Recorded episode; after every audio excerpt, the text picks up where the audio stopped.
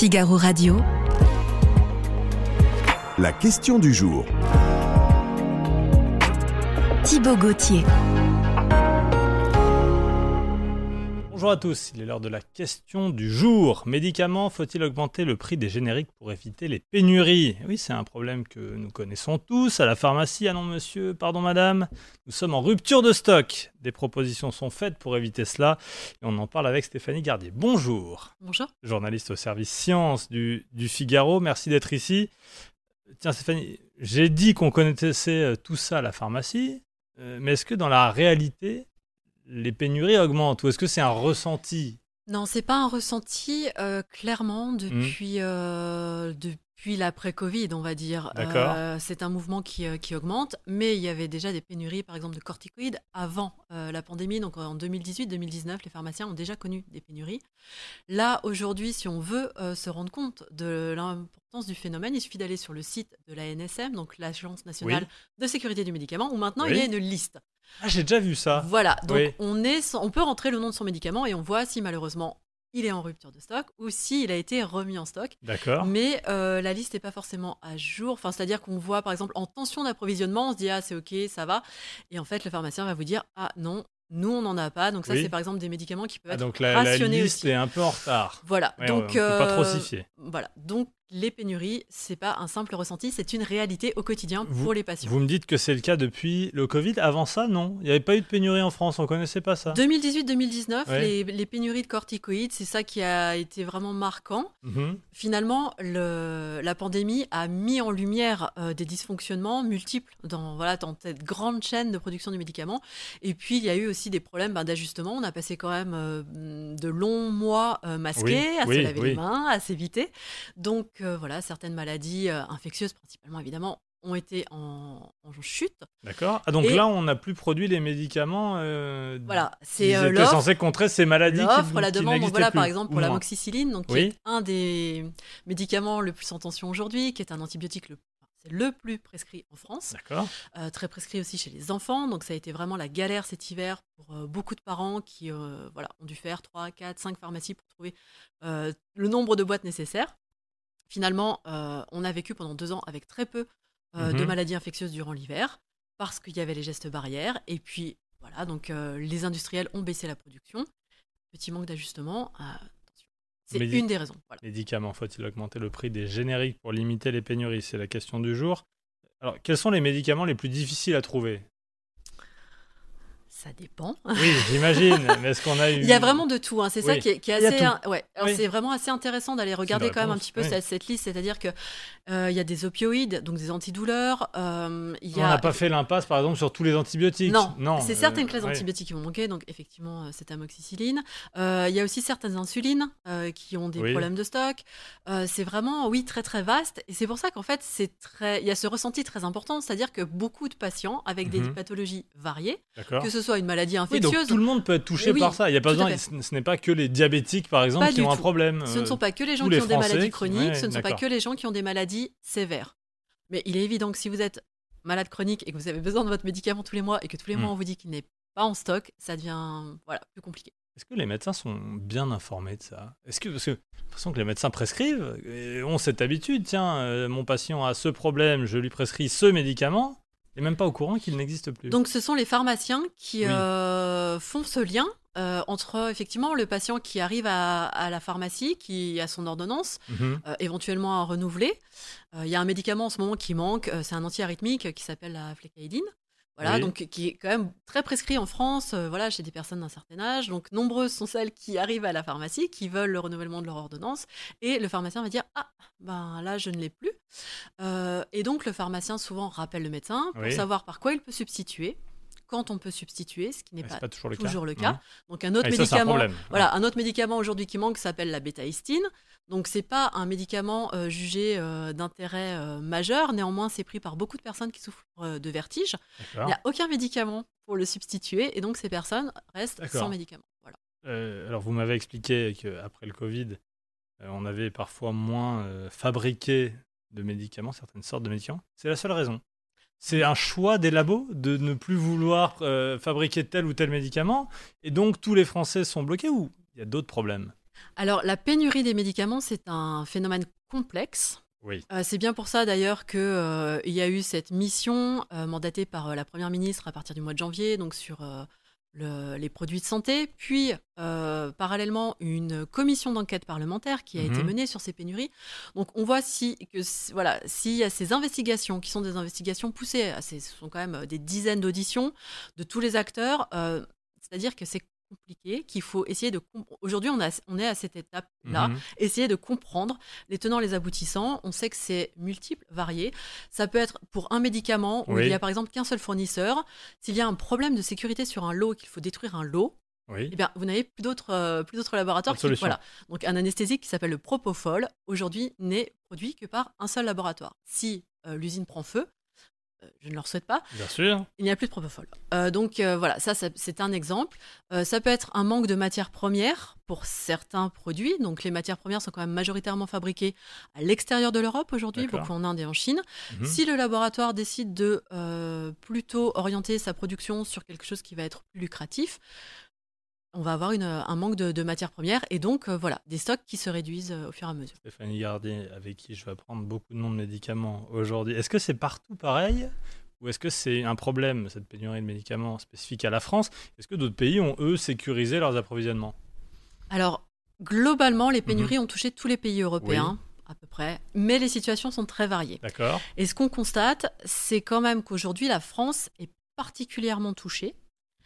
Et on est effectivement aussi un des pays où les médicaments sont les moins chers. Oui. Donc, de là à faire un lien Ah, de cause je- à effet. Non, mais je fais le lien et je- j'essaye de comprendre. Vous me dites que les labos euh, pharmaceutiques n'ont pas envie de vendre à la France et pas envie de produire à la France, euh, pour la France parce que ça ne leur rapporte pas assez d'argent. C'est ça que vous Alors, supputez peut-être? euh, aujourd'hui, les laboratoires pharmaceutiques Mm. sont euh, des entreprises à but lucratif Bien sûr. qui, euh, à la fin de l'année, reversent des dividendes à des actionnaires. Donc, ils sont là pour faire des profits.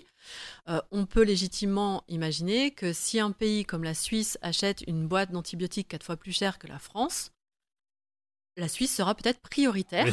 Voilà. Oui, on Et c'est une logique, c'est une logique on, de on marché. se souvient de ça lors, du, lors du, de la Les période vaccins. Covid et des vaccins. Ceux qui achetaient le plus cher avaient des vaccins en premier. Voilà, donc j'ai envie Mm. de dire, c'est pas quelque chose de nouveau. Il n'y a pas de quoi euh, s'offusquer non plus, puisque c'est la manière dont fonctionne le Le système, marché oui, le des médicaments. Hmm. Par contre, est-ce qu'on peut continuer comme ça? C'est ça la question qui se pose aujourd'hui. Médicaments, faut-il augmenter le prix des génériques pour limiter les pénuries Vous dites oui, vous dites non. On y vient à cette question, mais d'abord on essaye d'élaguer cette question de la pénurie des, des médicaments. Est-ce que euh, on est en pénurie parce qu'on consomme plus de médicaments qu'avant?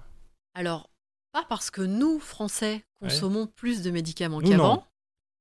On consomme trop. Oui. Trop d'antibiotiques. Euh, voilà. Sur certaines classes, on sait que les Français Mm. s- surconsomment. Euh, Les antibiotiques, c'est un vrai problème en Et France. pourtant c'est pas automatique, comme dit la pub. Voilà, ça ne devrait plus être automatique. Euh, donc, diminuer cette consommation, c'est-à-dire avoir des prescriptions plus raisonnées d'antibiotiques, il est certain qu'en diminuant la demande, on va aussi euh, faire baisser la tension sur, euh, sur les stocks qui sont effectivement très très bas aujourd'hui. Donc ça, c'est une des pistes. Euh, Oui. c'est un rappel aux prescripteurs. Euh, une nouvelle mesure a été annoncée par Elisabeth Borne la semaine dernière qui va autoriser les pharmaciens à prescrire, à délivrer eux-mêmes les antibiotiques sans euh, passer par euh, le médecin généraliste Mhm. pour deux ou trois euh, indications, notamment les cystites et les angines. Et après, et uniquement après, avoir réalisé un test euh, rapide diagnostic, un TROD, pour vérifier que c'est bien une infection bactérienne. Et donc, il faut cet antibiotique. Donc, il y a des choses qui se mettent en place. Mais pour répondre, revenir à votre question sur l'augmentation de la consommation de médicaments, ce ne sont pas les Européens qui, euh, ou les Américains qui augmentent euh, de manière significative leur consommation, déjà Mhm. très haute. Ce sont euh, les pays comme la Chine, comme l'Inde, qui amènent et le continent africain, où heureusement euh, les systèmes de soins deviennent plus performants, où l'accès aux soins est meilleur et donc où la consommation effectivement augmente. C'est-à-dire que le paysage, l'échiquier est en train de se diversifier, nous ne sommes plus les seuls clients et donc ça change un peu la donne. Bon, le gouvernement tente de se pencher sur ce problème, euh, avec donc cette mission interministérielle lancée en janvier, des objectifs peut-être... de- alors, on parle d'un New Deal, c'est ça? Oui, alors ça a été, c'est un choix. C'est un euh, grand mot, le New Deal. Mm, C'est un Ouais. choix engagé hein, pour euh, titrer le rapport effectivement de cette commission euh, qui a été rendu euh, la semaine dernière, Oui, le fin août. 29 août, Alors, si il- je ne me trompe pas. On nous dit qu'il faut une meilleure maîtrise des volumes. Ça veut dire quoi ça? Meilleure maîtrise des volumes, on peut comprendre réduire la consommation. euh, Voilà. Alors effectivement, Pour si s'il y a moins de stock, on consomme moins. Mais il y a quand même des consommations qui vont être difficiles à, à réduire. Donc les antibiotiques, on en a parlé et on peut euh, travailler dessus. Si on Mhm. parle d'insuline, on peut difficilement réduire la consommation d'insuline euh, pour euh, les patients diabétiques. Donc c'est un peu, un peu vague. Comme donc c'est un rapport qui propose quand même 50 euh, Oui. mesures. C'est beaucoup. Et comme vous l'avez peut-être vu, ça part effectivement, c'est très très vaste. Il y a plusieurs pistes. Il y a plusieurs pistes. Mhm. Euh, les personnes que j'ai pu interviewer pour avoir une réaction sur ce rapport euh, sont pas très positives. Ah oui Euh, dénoncent quand même le fait que la des moitié. personnes proches euh, du gouvernement, des personnes. Mm, Alors, euh, par exemple, le président de l'Union des syndicats des pharmaciens d'officine, D'accord. voilà, Pierre-Olivier Vario. Donc, ils ont fait un communiqué rapidement après la publication et eux dénoncent le poids euh, de l'industrie pharmaceutique dans ce rapport. Mhm. Euh, L'Observatoire de la transparence des politiques du médicament a mis en avant aussi euh, que la moitié de la commission avait quand même un passé ou un présent dans l'industrie pharmaceutique. Et ça doit nous amener aussi à, à regarder ce rapport avec voilà, un regard avisé. Je rappelle la question du jour. Médicaments, faut-il augmenter le prix des génériques pour limiter les pénuries? On n'en a pas parlé. Ça y est, on a euh, essayé de planter le décor, de comprendre le problème. Vous allez m'expliquer tout ça parce que dans ce rapport dont vous venez de parler, je vois qu'il faut, je cite, entre guillemets, développer activement le recours aux biosimilaires, c'est-à-dire le recours à des médicaments génériques. C'est bien ça? Alors, les biosimilaires, c'est pas tout à fait des génériques. Ah, alors je me trompe. Expliquez-moi. non, pa- parce que en fait, le biosimilaire, pour simplifier, on peut dire que c'est le générique Oui. des médicaments euh, biologiques. Donc les médicaments biologiques, euh, la définition, c'est que ce sont des médicaments qui sont obtenus à partir de cellules ou d'organismes vivants. Donc ce sont par exemple euh, les insulines Voilà. Mhm. ou aussi tous les anticorps monoclonaux dont Oui. on parle de plus en plus, beaucoup euh, d'anticancéreux. Mais aussi, voilà, bah, les traitements. euh, par exemple, on a parlé d'anticorps monoclonaux au moment du Covid, puisqu'il y avait un, un traitement qui était euh, fait sur cette, sur cette technologie. Ce sont des médicaments généralement, des traitements généralement chers, Oui. voilà, donc qui plombe effectivement euh, les comptes de la sécurité sociale, puisque certains, certaines euh, biothérapies aujourd'hui contre le cancer peuvent coûter euh, voilà, 150 000, 200 000 euros par traitement. Donc les biosimilaires, effectivement, on a intérêt à recourir. euh, voilà, les biosimilaires vont être la version générique, si on veut simplifier, du, euh, voilà, Donc, du médicament mais je- biologique. Je, résume. Mais Euh, euh, C'est tout à fait. euh, Ça veut dire qu'on veut faciliter le recours, donc baisser les prix, euh, évidemment, puisqu'un générique est moins cher.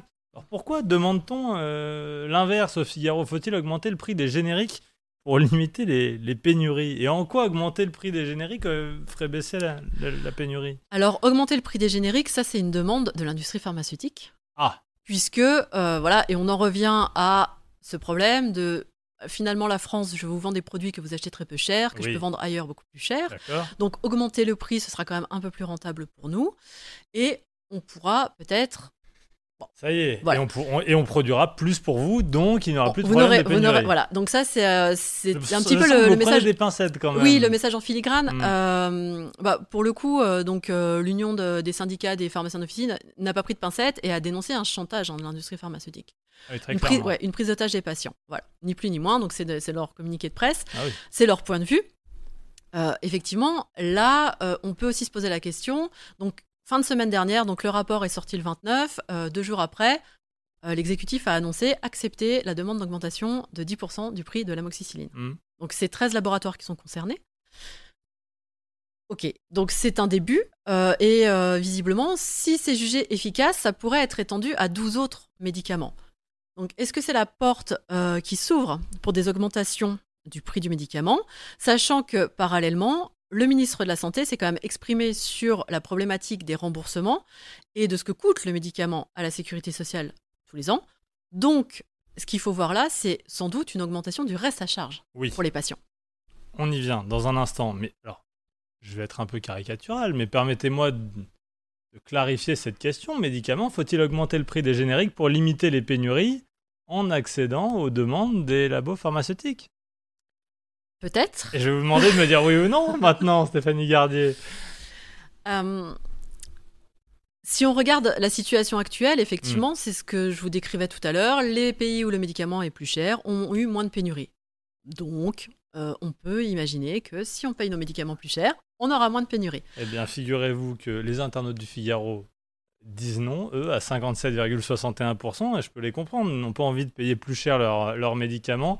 Euh, vous dites oui, chers internautes, à 42,30%, 39%. Voilà ce qu'ils en pensent. Et effectivement, euh, les 57% qui disent non se disent peut-être, mais si aujourd'hui c'est 10% sur l'amoxicilline, demain ce sera combien sur euh, l'insuline ou autre chose? Et c'est-à-dire que est-ce qu'on est réellement dans une situation mhm. de chantage ou de prise d'otage? Alors, euh, je voulais finir avec ça, vous avez ouvert le débat. On augmente les prix, pourquoi pas, très bien. Qui paye? La Sécu Les patients Qu'est-ce qui est envisagé?